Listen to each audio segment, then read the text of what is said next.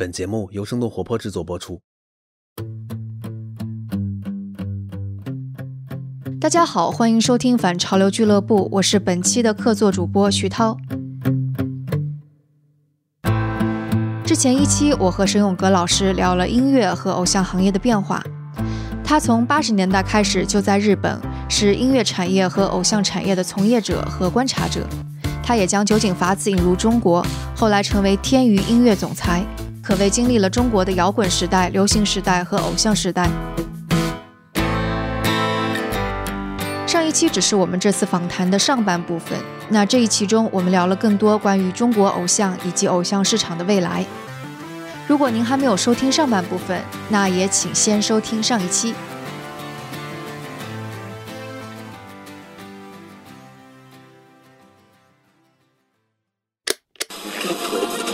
这里是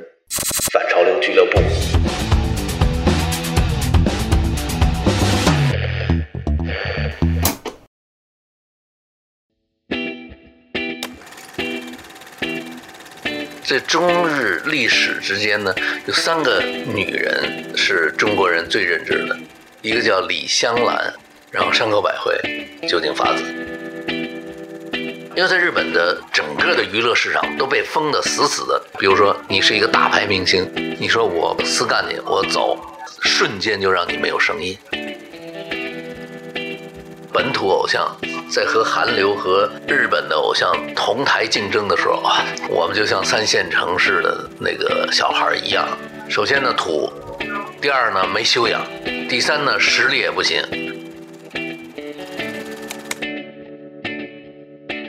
日韩偶像产业在两千年之后变得日益庞大，而且和欧美发展出了不一样的形态。韩流、AKB 四八等等席卷中国的时候，中国也一直在反省和学习。所以，中国的偶像们发生了一些什么样的演化？他们未来要如何和别的国家的偶像同台竞技？当然，这背后还有一个终极的问题：偶像以及这个产业对于年轻人和这个社会究竟意味着什么？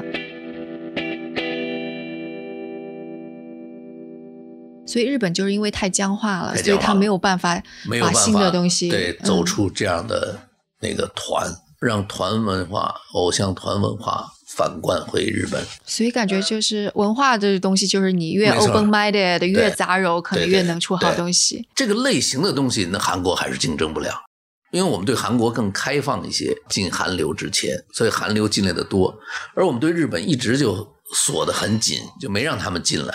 所以呢，他们的东西其实对我们的大众的影响不大，因为他们没有一个团像 XO 啊，没有一个中国的艺人是从日本的团里走出来的。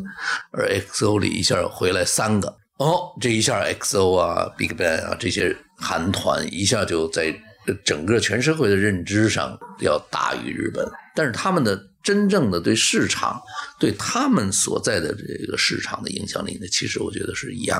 对，所以像韩国这种面向全世界招呃练习生的这种策略，反而帮他们好像更加全球化了一些。是一个是国际化了一些，一个是这个风格元素也更多了一些，而且呢，产品类型已经很成熟了。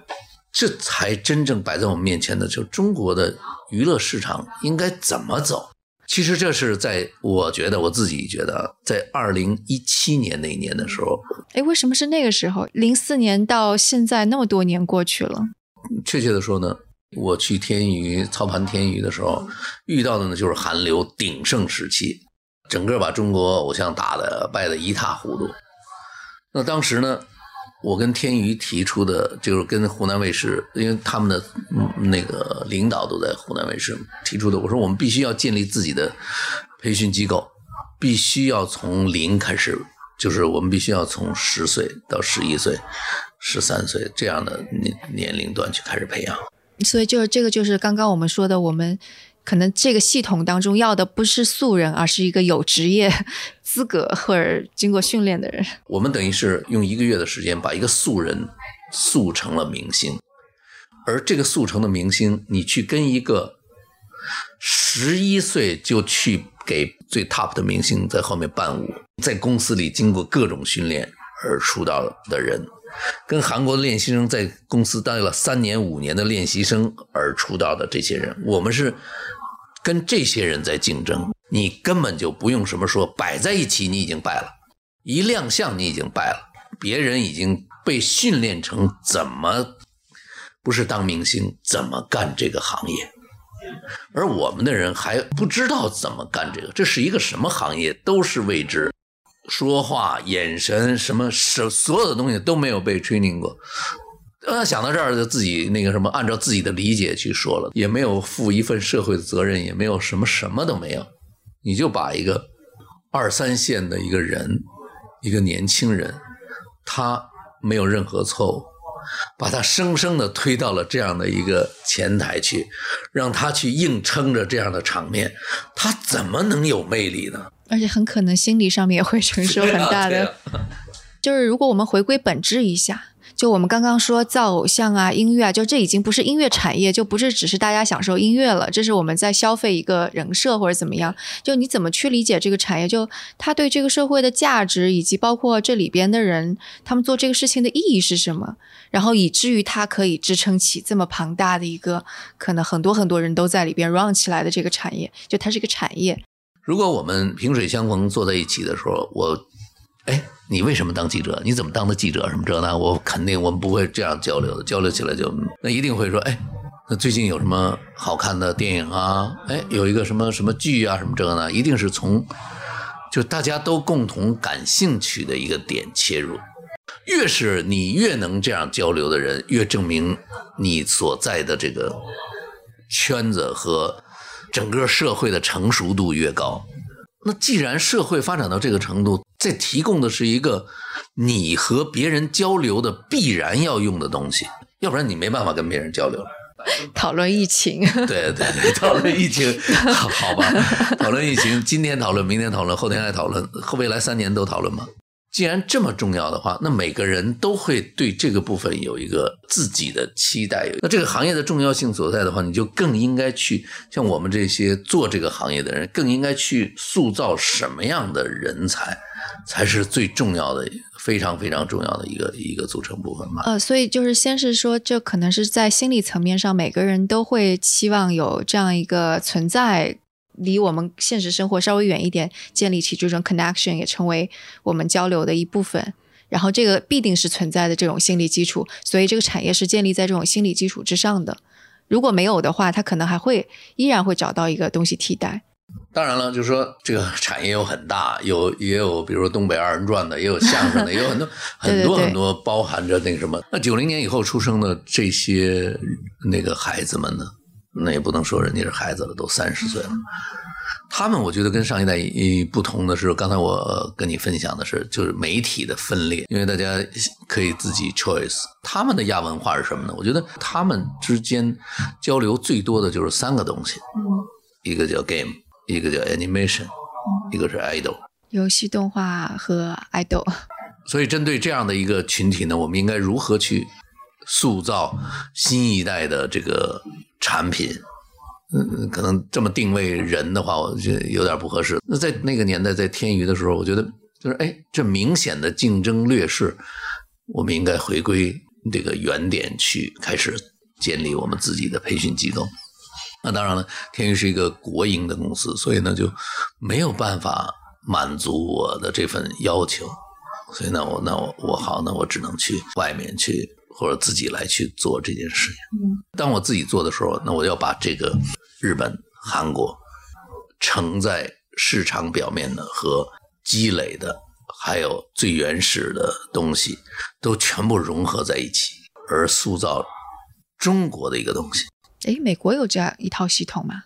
我的理论啊，今天我跟你分享的都是我的理论，都是 original，没有任何一个是我来借助别人的。美国是一个 hero 的社会。我们没有办法产生 hero，我们产生的 hero 都是帝王将相。然后，那那个欧美人中产生的 hero 是是都是 talent。那也跟社会开放度有关，对吧？跟很多很多东西有关。我们说最近呢，刚才你一进门就提到了一个叫 Lady Gaga，对吧？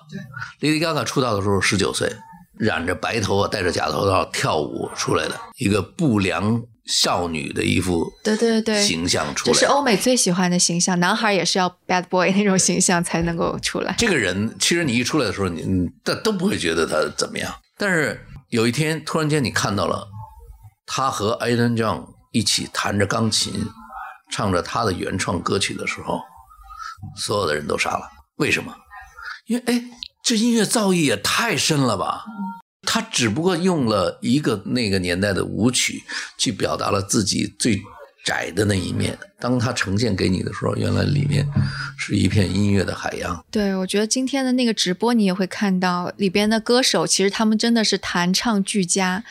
就这个肯定不是在舞台上修过音的，是他们的清唱，然后只是非常简单的伴奏。我我真的觉得，其实真的跟教育制度有关系。你没有发现中东亚的教育制度都是填鸭式的，然后欧洲跟美国的教育其实是很松的。就我们不是嘲笑人家小学的数学学的多差嘛，但人家都用这个时间去弹琴啊、踢球呀，这可不是。那我问你啊，嗯，那我们亚洲人有这么多人在欧美，这么多年也没出来一个呀？让我来想一想。你不用想，你肯定 像像篮球运动啊，不，这个也是，因为我就是我在那个硅谷也住了七八年，所以我知道亚洲的父母一到移民到美国还是用那套制度，就是你在硅谷去看上补习班的就全都是扩充一点，混血儿也没有啊，混血儿，对吧？让我来想一想，哎，像那个弹呃拉小提琴的那个。他应该算是唯一的一个比较杰出的，比较杰出的，但是没有办法把他当做偶像啊。我刚才说的是是偶像，hero 是什么呀？是可以长成对，所以就是我觉得就是首先他要有非常大的基数，也就有很多人他都是创造力是可以自己迸发出来的，但能够成为偶像的一定是各方面都他必须基数足够大。日韩的团文化其实也是用东亚教育的那种方式在塑造一个。你看，乖孩子要非常刻苦的训练，然后要各个方面就俱优，什么唱跳俱佳。你说的那个 S.M，其实还是用中亚教育的那套制度在打造一个天团。但你看，像那个美国，可能他就各种各样的风格都有，他不要求你统一，而且不可能要求他们统一的，对吧？然后每个的个性都非常的分明。可是到了现在，中国年轻这一代，终于欧美文化影响不了了。因为在日本已经九十年代的时候，就是已经没有人再去啊，我要成为 Madonna，，我要成为 Michael Jackson，我要成为什么的，已经没有人在想了。你你明白吗？所以你就说中国现在这个阶段要学，也只能学日韩，只能。消化日韩，只能消化日韩，创立成中国的自己的模式。哎，所以就是您在办学校的时候，因为日日韩肯定是会有微妙的不一样的嘛，所以您更加是学哪哪一方面？刚才我那句话已经告诉你了，消化他们，创立我们的模式。Idol School 在日韩都没有，全世界哪儿都没有。但为什么就练习生的那些难道不是个学校吗？吉尼斯不是学校，怎么说？它是一个跟你公司签约的，然后解决不了你的文凭，解决不了你文化课。所以就是您的学校是文凭、文化课都会解决掉。那这个就相当于是其实是让中国的家长先安安心。愿意把孩子先送过来再说。愿意把优秀的孩子啊入我们学校很难很难的。真的有那么多家长会愿意吗？就现在这个阶段，这些家长首先我们搜的搜的地方都是这些，就培训机构嘛，就是这种，比如舞蹈啦、唱歌啊、乐器啊、音乐和音乐相关的这些机构。那首先呢，他有这个基本素质嘛，对不对？那孩子也热爱嘛，对不对？那家长也可能哎，这孩子有可能什么的，反正就心理上起码松动了，对，松动了，对吧？而且呢，不是说肯定没有去这个人大附中什么这种地方搜。然后进来之后的培训会跟其他的像，就除了文化课哈，跟日韩会有什么不一样吗？总之都是从基础开始，因为很多练习生上来是会有一首歌让你去练歌，而我们是从基础。前半年全要把最基础的东西，基础是什么？发声啊，发声、视唱练乐理啊，舞蹈的基本动作什么的，这个部分是一直伴着你三年成长过程，一直这个东西会有的。这个会跟那个就类似于什么北影啊，或者那种正式的音乐学院，难道他们不是也是需要学一些？北影就是我们的艺术这些艺术院校，艺术院校呢，他们不教你如何做演员。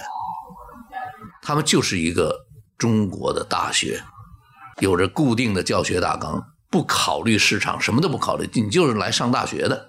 嗯，而至于你当什么，我不管。嗯，自个儿有能耐，你先去找活儿吧。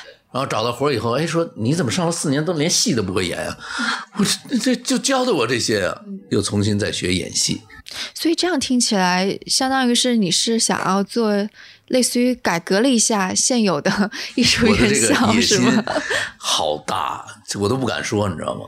那就比方说，如果这些孩子，呃，我们看到有些练习生他出道失败了，灰溜溜的就回去了。但如果是在您的设想当中，这些学员培养出来，他没有能够成功出道，他之后的生涯，我是这样想的，我们尽量去聊一些日韩，嗯、甚至美国的一些和我们对口的这些大学。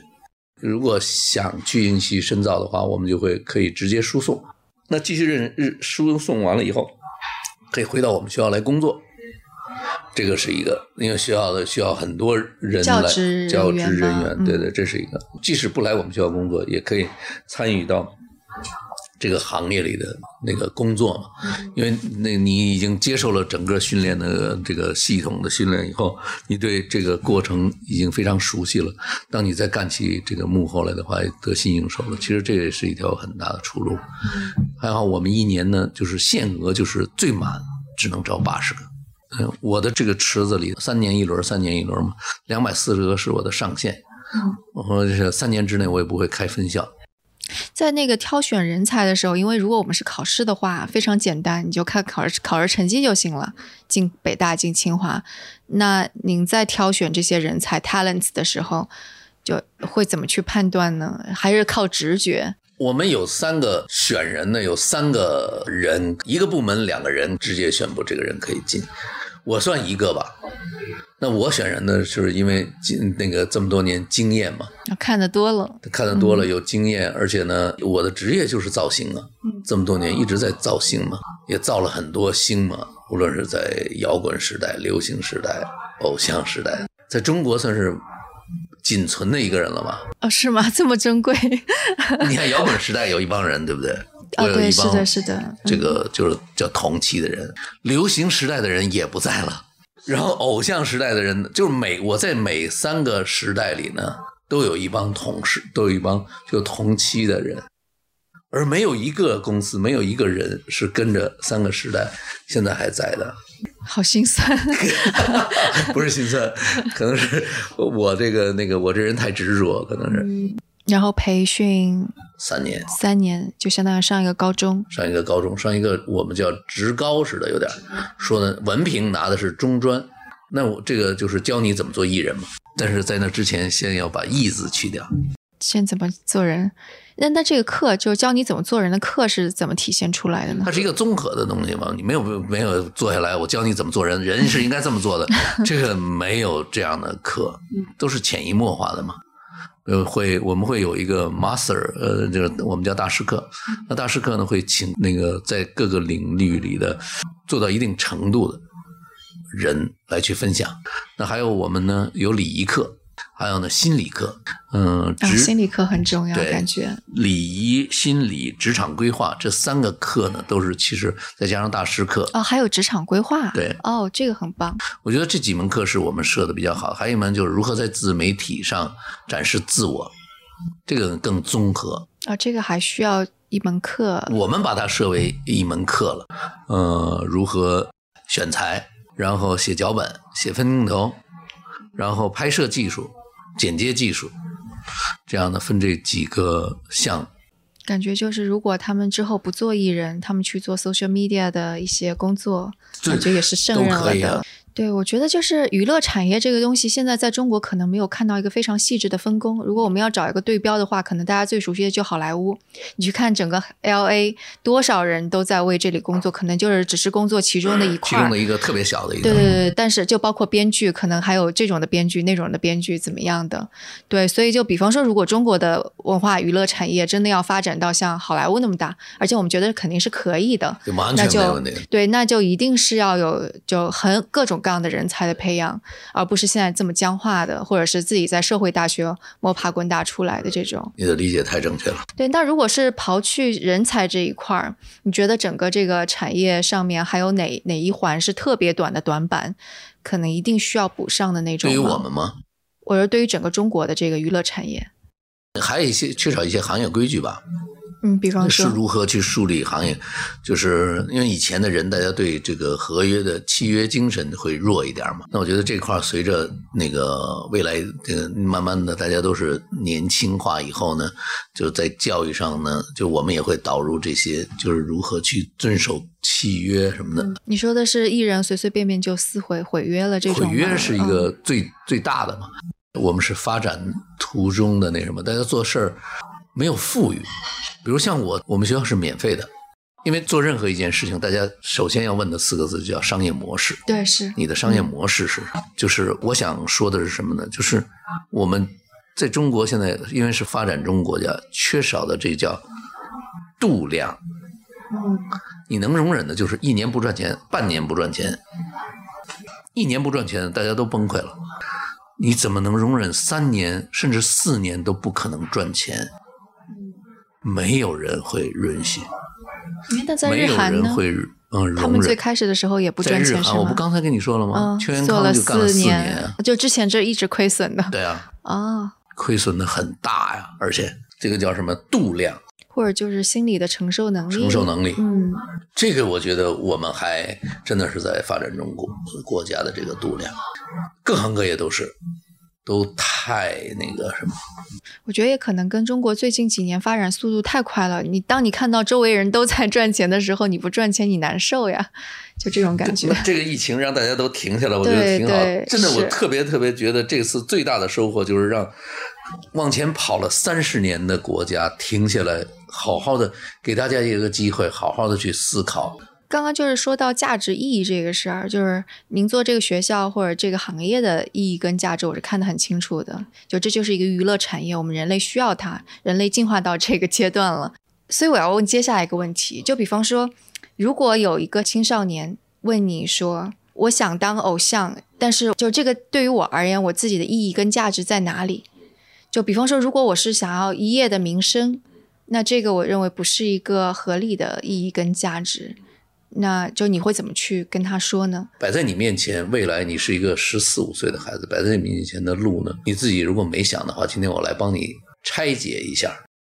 一条路呢，你要进入中国的这个非常激烈的竞争考试竞争这个里面，你可能要付出每天付出十六个小时去学习。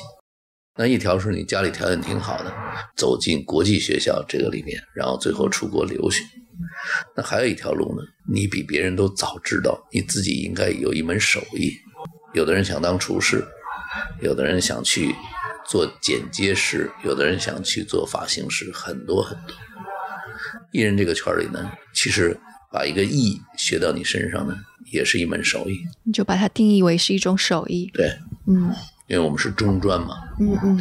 那你学会这门手艺的时候，你进可攻。退可守，你进可以当超级偶像，退可以就做刚刚您说的那些职业。这是对职业的选择，还有一个呢，对人生的选择。可能现在悟不到，你有一天你影响别人的时候，你将怎么做？那你在我这儿三年的时候，我会告分享大量的案例，人是怎么影响别人的，这就是我要跟他聊的。有一天你可以成为一个有影响力的人的时候，你要做一些什么？然后这就会是你价值的存在最大的体验。